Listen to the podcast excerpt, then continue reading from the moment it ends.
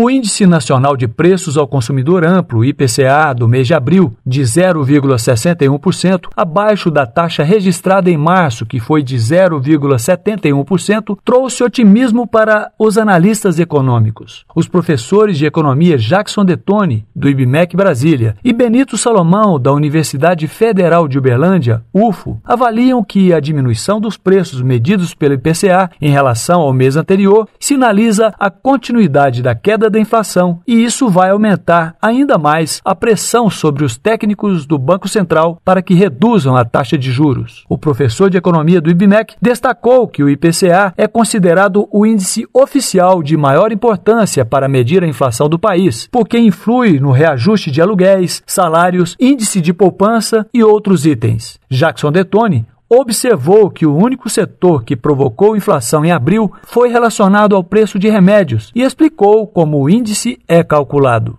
Ele é calculado com base nas famílias de 1 a 40 salários mínimos e os principais quesitos dos quase 400 mil preços coletados pelo IBGE é saúde, educação, transporte, vestuário e o que aumentou um pouco agora foi uh, o item de remédios de saúde, a partir de uma autorização de reajuste pela agência reguladora, então preço administrado. Mas a notícia é muito boa, aponta para uma queda tendencial positiva aí da inflação que vai reduzir, vai para a atividade econômica, para o ambiente de negócios. Já o professor de economia Benito Salomão, da UFO, Universidade Federal de Uberlândia, afirmou que o Brasil experimenta um momento de desinflação, principalmente nos setores de comércio e serviços. Segundo o especialista, o principal impacto causado pela queda da inflação registrada pelo IPCA é a influência que esses índices terão sobre os técnicos do Banco Central. O professor acredita que, se a inflação continuar no ritmo que está, a taxa de juros já deve baixar no segundo semestre deste ano.